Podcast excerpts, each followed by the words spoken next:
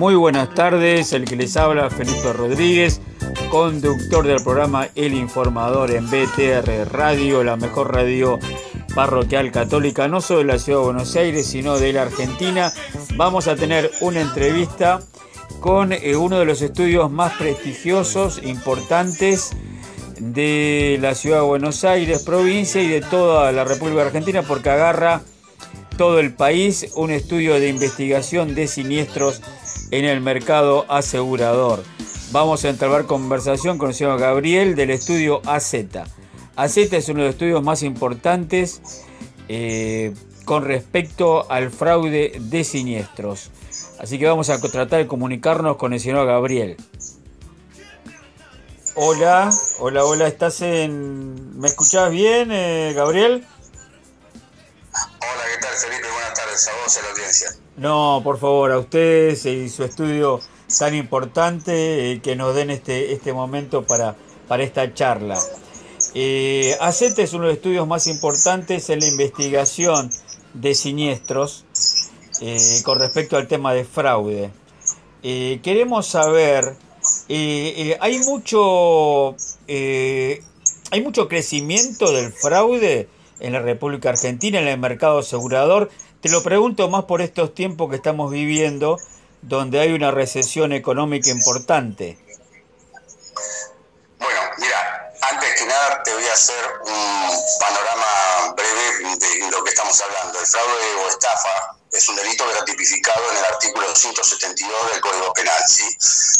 Ahora bien, en lo que respecta al mercado asegurador, es un acto engañoso u omisión porque, por el cual el estafador pretende obtener una ventaja para sí, para un tercero, o sea, es decir, que el propio asegurado genera intencionalmente la ocurrencia de un siniestro o exagera su consecuencia con ánimo de conseguir un enriquecimiento injusto, a través de la indemnización que obviamente se espera lograr de la aseguradora. Entonces, este engaño a las compañías de seguro y al productor, que también muchas veces sucede, para cobrar el dinero o obtener alguna ventaja, ocasiona daños a toda la comunidad, ya que incide obviamente en los costos de la prima a posteriori.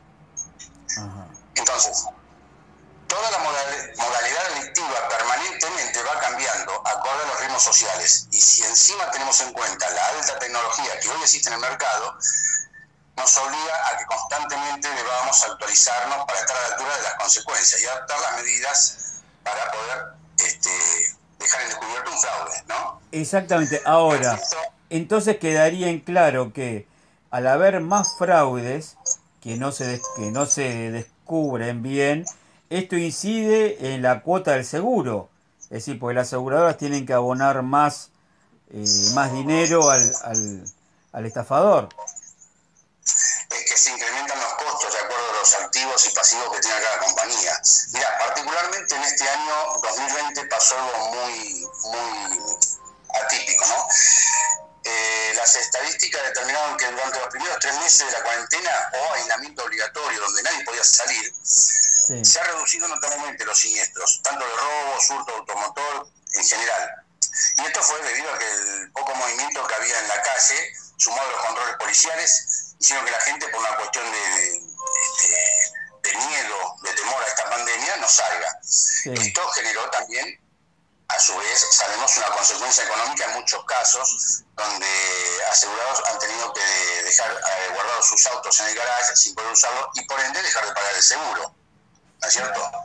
Entonces, toda esta, toda esta circunstancia no fue ajena a la delincuencia, porque uno se plantearía, y pero a ver, bajo el siniestro, ¿y qué hicieron los delincuentes? Bueno, lo, lo, que hacen siempre, replantearse la, la, situación. Eh, ellos no están exentos a la realidad social del momento que, se está viviendo. Y por ello, por eso eh, debieron mutar en su modalidad. Así empezó el famoso robo relámpago. No sé si vos recordás, donde un grupo de delincuentes en un minuto atacaba a mujeres que se encontraban enfrente, por ejemplo, a un comercio, esperando ser atendidas. Vos recordás que antes eh, tenías la barrera comercio la soberanía municipal y las colas hacia afuera. Bueno, eh, estaban expuestas ahí también, ¿no? Y en un minuto eh, bajaban tres, cuatro delincuentes, robaban, robaban, se iban, ¿sí? sí. Eh, después eh, empezaron, cuando empezó el movimiento, ya donde la gente empezó a salirse más, incluso el gobierno empezó a abrir la apertura de algunos sectores para volver a trabajar. Claro, se flexibilizó, eh, sí.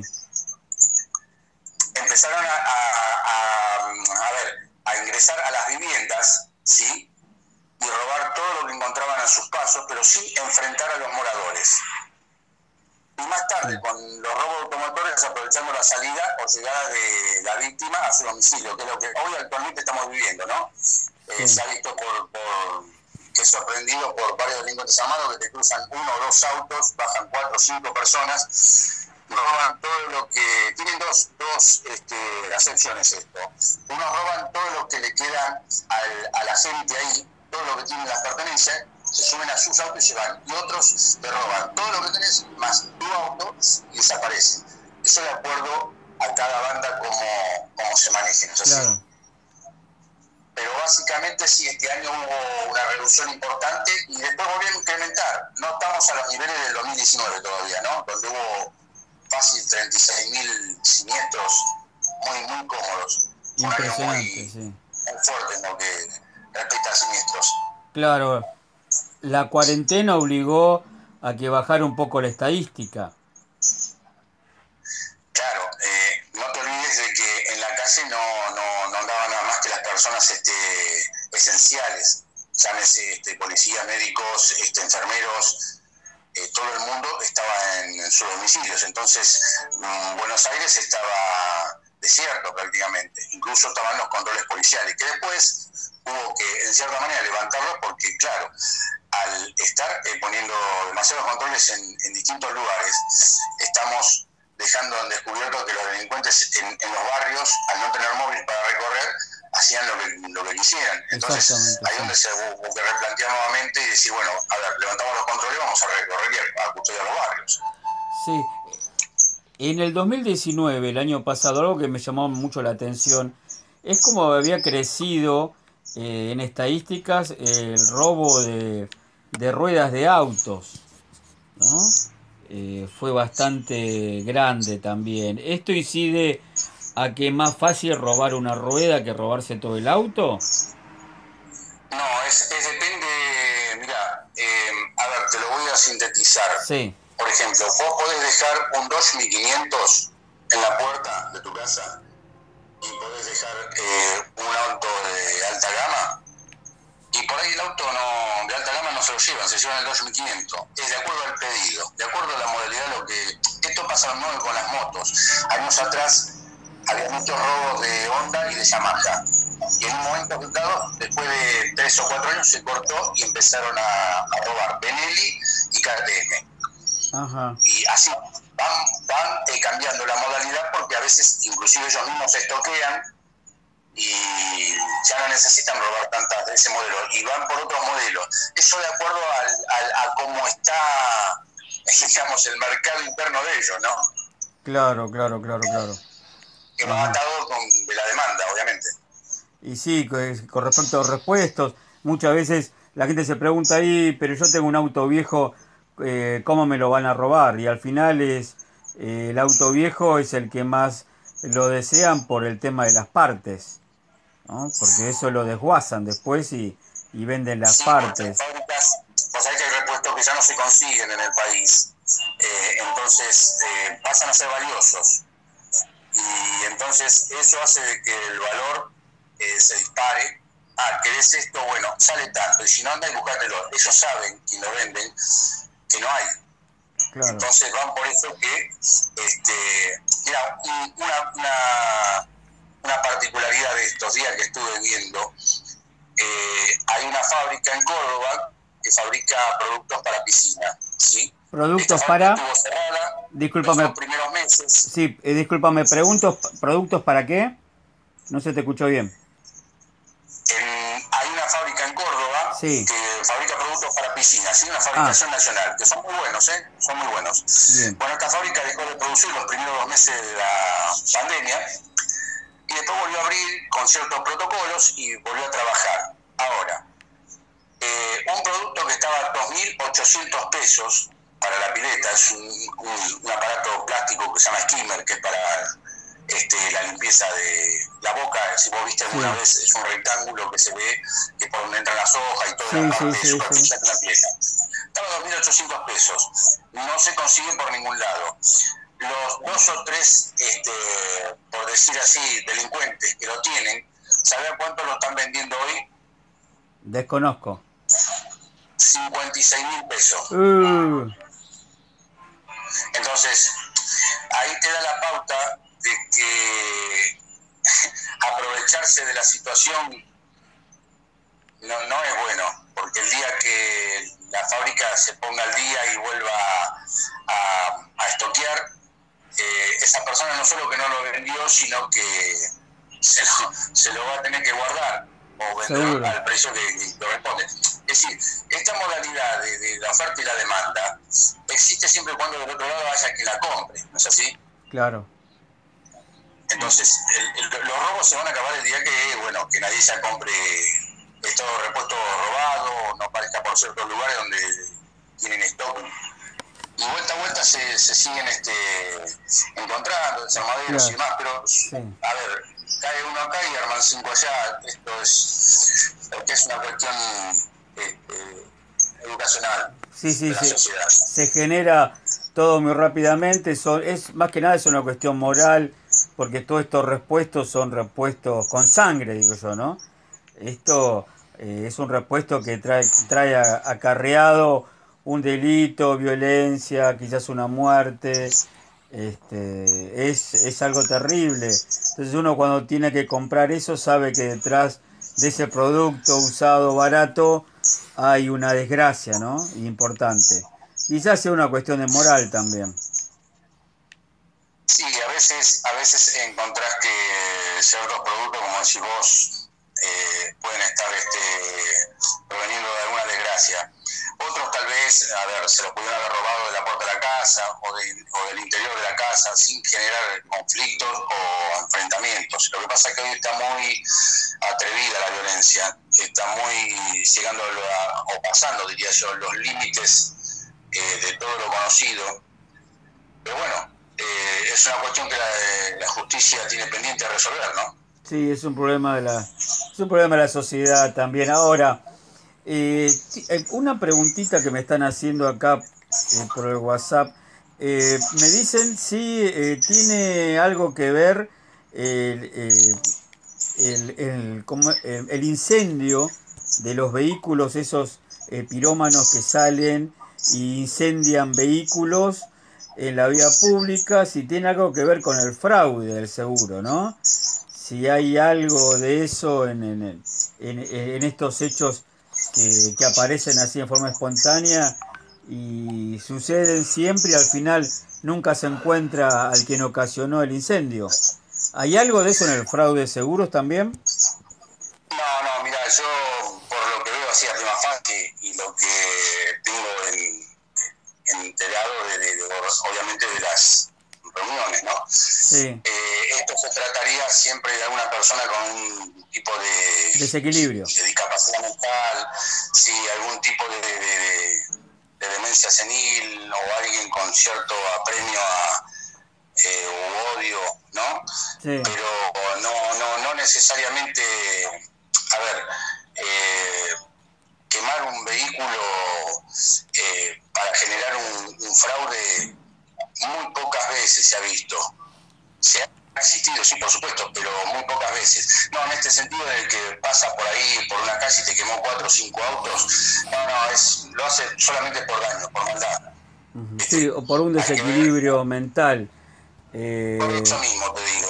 Sí. Al principio te, te nombré, o sea, que tenga algún tipo de, de problemas este, mentales o alguien que por una cuestión de, odio o resentimiento genera este tipo de, cosas, ¿no? Es decir, vos por ahí tenés un vecino que de repente en la cuadra le gusta que le paren los autos, porque le hace ruido, porque le molesta, por lo que sea. Encontramos todo tipo de gente hoy en la calle. Y esta pandemia terminó de sacar a la luz mucha, mucha gente con problemas mentales. Exacto, yo siempre digo, sí, yo siempre digo que esta pandemia, sí, Sí, yo siempre digo que esta pandemia... Claro, yo siempre digo que esta pandemia ha sacado lo peor y lo mejor de las personas, porque hay personas haciendo caridad, hay personas ayudando espontáneamente y hay personas que, eh, bueno, explotó el lado oscuro y, se complica mucho, se complica bastante. Eh, y con respecto al fraude, este, eh, ¿hay, ¿hay alguna asociación que nuclee o algún grupo que nuclee eh, el, tema del fraude en el seguro en la Argentina? Eh, o sea, ¿hay canales de comunicación entre las aseguradoras? ¿Hay listas negras? Mira, eh, hoy hay tres sistemas que manejan, bueno, hoy hace ya bastantes años, ¿no? Bastantes años. Sí. y Sofía y Sebi, que están vinculados vía internet en todas las compañías de seguro y ahí se cruza toda la información, vale decir, vos tuviste un vehículo, eh, tuviste un siniestro hace cinco años, después te desligaste de ese vehículo, lo vendiste y te compraste otro. Bueno, ese vehículo sigue figurando como que tuvo siniestro con vos en tal compañía, tal fecha, de tal manera. Vale decir que si yo quisiera averiguar como compañía de seguro, consulto alguno de estos tres sistemas, me va a, me va a saltar que evidentemente eh, tal fecha tuviste tal siniestro, aunque yo tenga otro asegurado en ese momento. Ah, esto, esto, es muy bueno porque evitaron hace muchos años que se esté replanteando eh, ese otro, esa otra modalidad de fraude que hacían antes, que era reclamar en dos o tres compañías un mismo siniestro. Ajá. Y al no haber, al no haber este, un medio, un canal de comunicación entre ellas, eh, bueno, no tenías manera de comunicar, salvo por teléfono y preguntaras, y había que ver y, y consultar. En esa época no había tantas computadoras, con lo cual era todo manual y era bastante complicado, porque por lo general te decían, mira, se me complica porque tengo que ir al archivo. Bueno, gracias a Dios hoy la tecnología avanzó muchísimo. Para en ese sentido, claro, sí, sí, totalmente. Mira, hace muchos años las motos eran raramente aseguradas y muy pocas compañías ofrecían cobertura pero dado los, la facilidad de planes que se han, se han otorgado por distintas concesionarias, sumado al tránsito reinante que hay en general en la capital federal, más que en el Gran Buenos Aires, eh, en los últimos 10 años se incrementó en forma exponencial la presencia de motos en, en, las arterias, en las avenidas, en todos lados. Y bueno, por esta razón la política empresarial del mercado asegurador se tuvo que plantear la necesidad de incorporar una cobertura para eh, este tipo de vehículos, ¿no? De motos.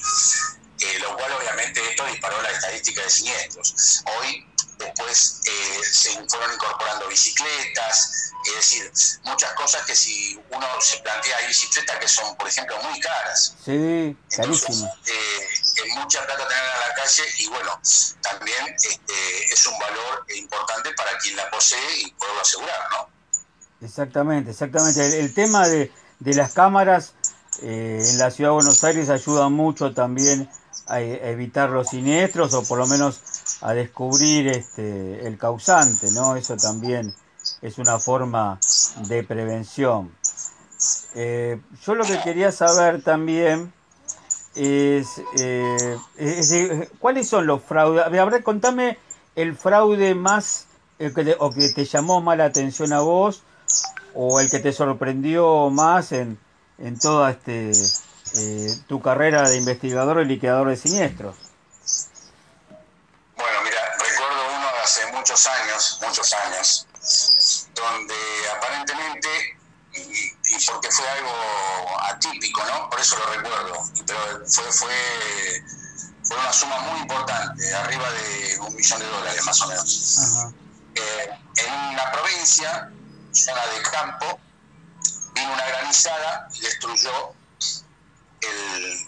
toda la cosecha. La cosecha se había asegurado unos días antes. Resulta ser que estamos hablando en el medio del campo, ¿no?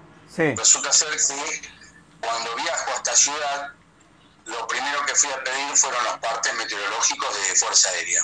Entonces, la Fuerza Aérea me brinda todos los partes meteorológicos, me lo explica, me da copia inclusive, y este, ahí determinaron que hubo dos eh, granizadas, una fuerte antes de asegurar eh, la cosecha y una después de asegurar la cosecha.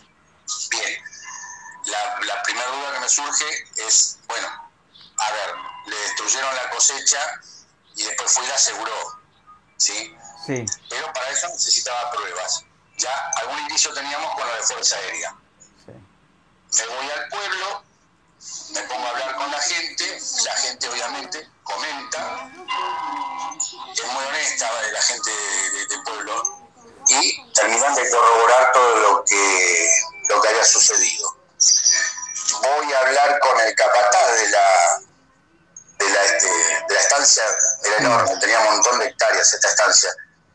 Y al, al hombre lo encuentro con su familia en un ranchito en el medio de la nada misma, y el hombre, muy honesto, bueno, no, no, no, nos pone a comentar, sí, fue el día del cumpleaños de mi hijo. por ejemplo, el cumpleaños de mi hijo había sido el 3, ¿no? Sí. La, granizada. Y él se acordaba porque fue el cumpleaños del hijo, porque llovió y, granizó, pero demasiado. Y ese día el hombre me confirma que terminaron de romper toda la cosecha. Él no sabía que le habían asegurado, porque obviamente los patrones nunca este, confían en las cosas que, quieren hacer en un tipo de fraude o maniobra fraudulenta con mucha gente, ¿no? Bueno, evidentemente se terminó descubriendo por ciertas pruebas más que se lograron que evidentemente había sido un fraude dado que lo que nosotros habíamos determinado a prima facie de que y pensábamos de que la cosecha no estaba asegurada y se destruyó con esa primera granizada y después se aseguró, fue así y estábamos hablando de casi un millón de dólares de, dinero en ese momento de, la cosecha, ¿no es así? Claro, claro, claro. Bueno, sí, eh, pasa que no se toma conciencia que esto, eh, picardía criolla, es un fraude. Es un delito muy importante. Es un delito que tiene hasta seis años ¿eh? Claro, claro. O sea, estamos hablando de un delito que está tipificado en el Código Penal en el, el artículo 172. O sea, vale decir eh, no estamos haciendo una picardía. Uno se tiene que ser responsable después si le sale mal. ¿sí? Totalmente, totalmente. Un, hombre había denunciado que le habían robado un 405 hace varios años atrás y resulta ser que de las averiguaciones que se hacen se determina que este hombre había tenido un choque impresionante con el 405. Bien. Eh, cómo lograr testimonio de esto. A ver, el hombre vivía en Capital Federal, en un barrio de, edificios, muy difícil que, alguien sepa en los edificios este, cuando hay mucha gente que va y viene, pero no en un barrio, que salís y lo ves todos los días. Entonces se encontró el domicilio de la madre y sobre el domicilio de la madre se trabajó. Y los vecinos obviamente declararon todo. Sí, estaba tirado ahí, todo roto, pero destruido estaba el auto y tapado con una lona. Y de un buen día vino una grúa y se lo llevó. Bueno, lo citamos a este señor a la oficina, se le expuso de lo que habíamos averiguado, de que en realidad no le habían robado el auto, sino que había tenido un choque, que lo había destruido, porque lo, retorció, pero como si le hubiera agarrado un tren al auto. No servía nada. Qué bárbaro. Eran restos, absolutamente. Y el hombre se puso en negativo, negativo, negativo, no quiso, no, no, no, no. Bueno, la compañía, obviamente, rechazó el siniestro por fraudulento y inició una causa penal por intento de estafa. Perfecto. La cual estaba obviamente ya aprobada. Y bueno, cuando, cuando surgen este tipo de, eventos, después ya cuando vos ves que en primera instancia fallan a favor, en contra tuyo, y que por ahí te apelás a la Cámara y ya fallan en contra tuyo y te queda solo, no sé, la Corte Suprema, es como que bajar los decibeles y venís a, como a llorar a la compañía y decirle, no, bueno, mire, me equivoqué, no, y después de todo esto, claro. ya está. O sea, ya está, no, no, no, a ver, eh, usted tuvo la oportunidad de, reconocer en su primer momento, cuando se le indicaron y con las pruebas en la mano. Bueno, pero hay mucha gente que le pasa esto, ¿eh? Sí, hay sí. mucha gente que, que, no quiere no quiere dar el brazo a torcer muchos por vergüenza, muchos por decir, no, estoy en esto, me embarco y voy hasta el final. Bueno, sí, muchos, claro, por ignorancia o piensan que la aseguradora no va a accionar no ver hasta lo último y las aseguradoras hoy en día, siglo XXI, eh, inician causas, inician causas legales por todo esto. Sí, sí, sí antiguamente no, no te hacía la compañía de seguro una causa penal, lo dejaba ahí, lo enfriaba, lo dejaba ahí. Hoy no están iniciando causas penales, porque hay montos muy considerables. Mirá, la sociedad creo que está tomando conciencia de la importancia de, tener un seguro. Y generalmente todos desean vivir en normalidad, viviendo con las obligaciones como ciudadanos. Quieren evitar los conflictos, que al final, en muchos casos, siempre terminan costando más caro. Totalmente, eh, totalmente. La gente entiende que el seguro está incorporado, o sea, el seguro de, vehículos, o seguro de propiedad, o, de vida. Está, está incorporado como pagar los servicios de la vivienda, o sea, como algo más no lo toman como si fuera un lujo, no, al contrario. Porque si vos tenés un auto de, no sé, de 800 mil pesos y te lo roban porque no tenés seguro, ¿y qué haces? Perdiste 800 mil pesos. Una locura. No lo recuperas más. Claro, no, lo recuperas más. Además, con el como se está viviendo hoy en día, que la gente tiene cerco eléctrico, cámaras, perros, y pone todas las medidas de seguridad y así todo te entran, creo que el estar asegurado es una gran garantía y una tranquilidad dentro de toda la desgracia que te puede pasar. Exactamente. Porque sabes que se lo suban, pero después no responden. Si la gente toma conciencia que no es un costo, ¿no? sino que es un valor agregado ante una situación difícil, ante un siniestro, una fatalidad, una muerte por seguro de vida o un accidente. Eh, entonces es importante, es importante tener, estar asegurado. Eh, es increíble, impresionante las investigaciones que realizaste.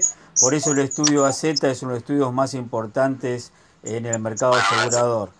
Así que, bueno, eh, le damos gracias a señor Gravier, titular del estudio de investigación de siniestros AZ. Y tenemos algunas preguntas más, pero lo vamos a dejar para otra entrevista. ¿Qué te parece, Gabriel? Bueno. Siempre a disposición. Bueno, muy amable, muy amable y gracias por tu participación. Un saludo a la audiencia, hasta luego, gracias. Hasta luego.